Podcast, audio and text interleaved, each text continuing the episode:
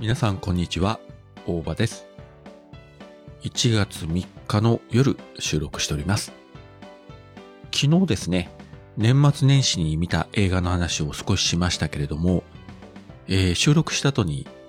喋り忘れた映画が2つあったことに気がつきまして、急遽追加収録をしております。まず一つがですね、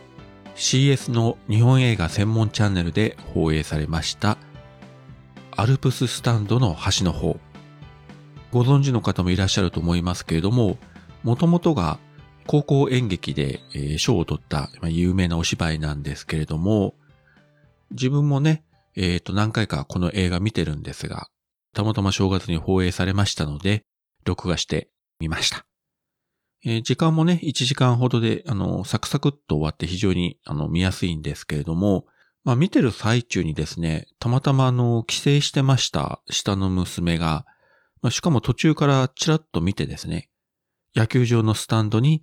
男子高校生と女子高校生がこう並んで座って喋ってるシーンだったんですけれども、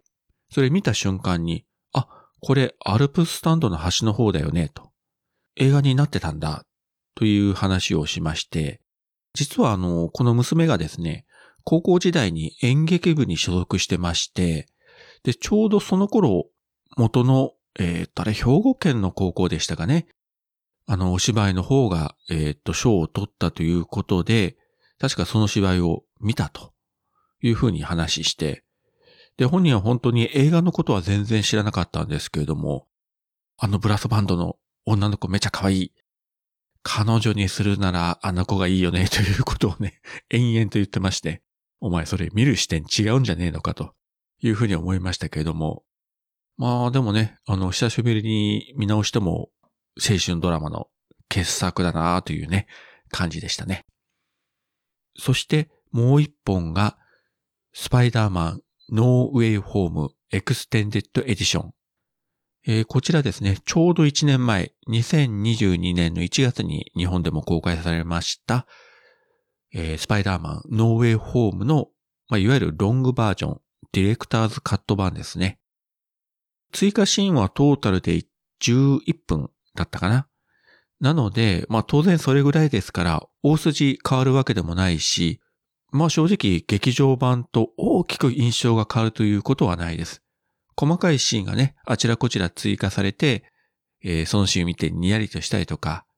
ちょっと切なくなったりみたいなね、そういうシーンがあちらこちらに追加されてました。ですが、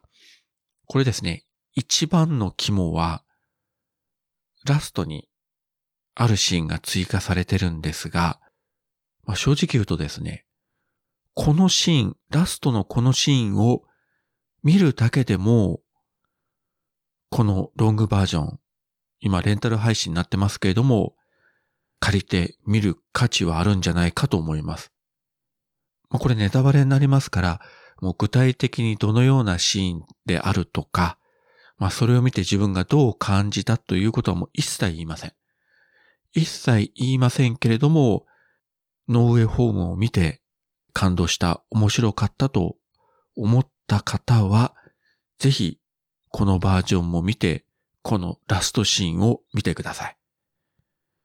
本当にこれは、ここまでやるのかという感じでした。あ、ちょっと感想言っちゃいましたけどね。ええ。でも本当にね、これは見る価値があったなと思いました。まあそんな感じでこの年末年始ね、えー前回もお話ししましたけれども、まあいろんな映画をね、大抵が、まあ、2回目とか3回目とかそれ以上見た映画がほとんどだったんですけれども、まとめてね、見ることができたのはいいお休みでした。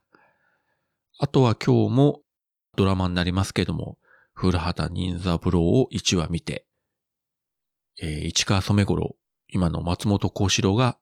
ゲストに出た回ですね。それを見まして。あ、あとそうそう。先日、呪術回戦ゼロを見た関係で、まあ、その原作読んだんですが、えー結局、あの、本編の方も一巻から今ずっと読んでまして、えー今、18巻ぐらいまで読みましたかね。今、最新巻が21巻ですが、もうすぐ追いつくんですけれども、ね、正月三が日からずっと呪術回戦を読んでるというのは、人間としてどうなのか、ちょっと疑問ではありますけれども、うん。これ、この後どうするんですかねどう話をまとめるのかということと、この7月からテレビシーズン、シーズン2も始まるんですが、これもね、ラストまで行くわけじゃないんで、多分ここまでやるんだろうなという区切りはわかるんですけれども、いやーね、なかなか、うん、大変な話になってますね、こちらも。まあ、そういったわけで、このお休み、本当に、えー、いろいろ楽しませていただきました。で、明日からは楽しい楽しいお仕事でございますので、まあ頑張っていってね。えー、3日行けば次また3連休が待ってますので、なんとか4日、5日、6日頑張って、えー、お仕事したいと思います。はい。そういったわけで今回は映画アルプススタンドの端の方、そしてスパイダーマンノーウェイホームエクステンディットエディション。この2作品についてお話しさせていただきました。それではまた。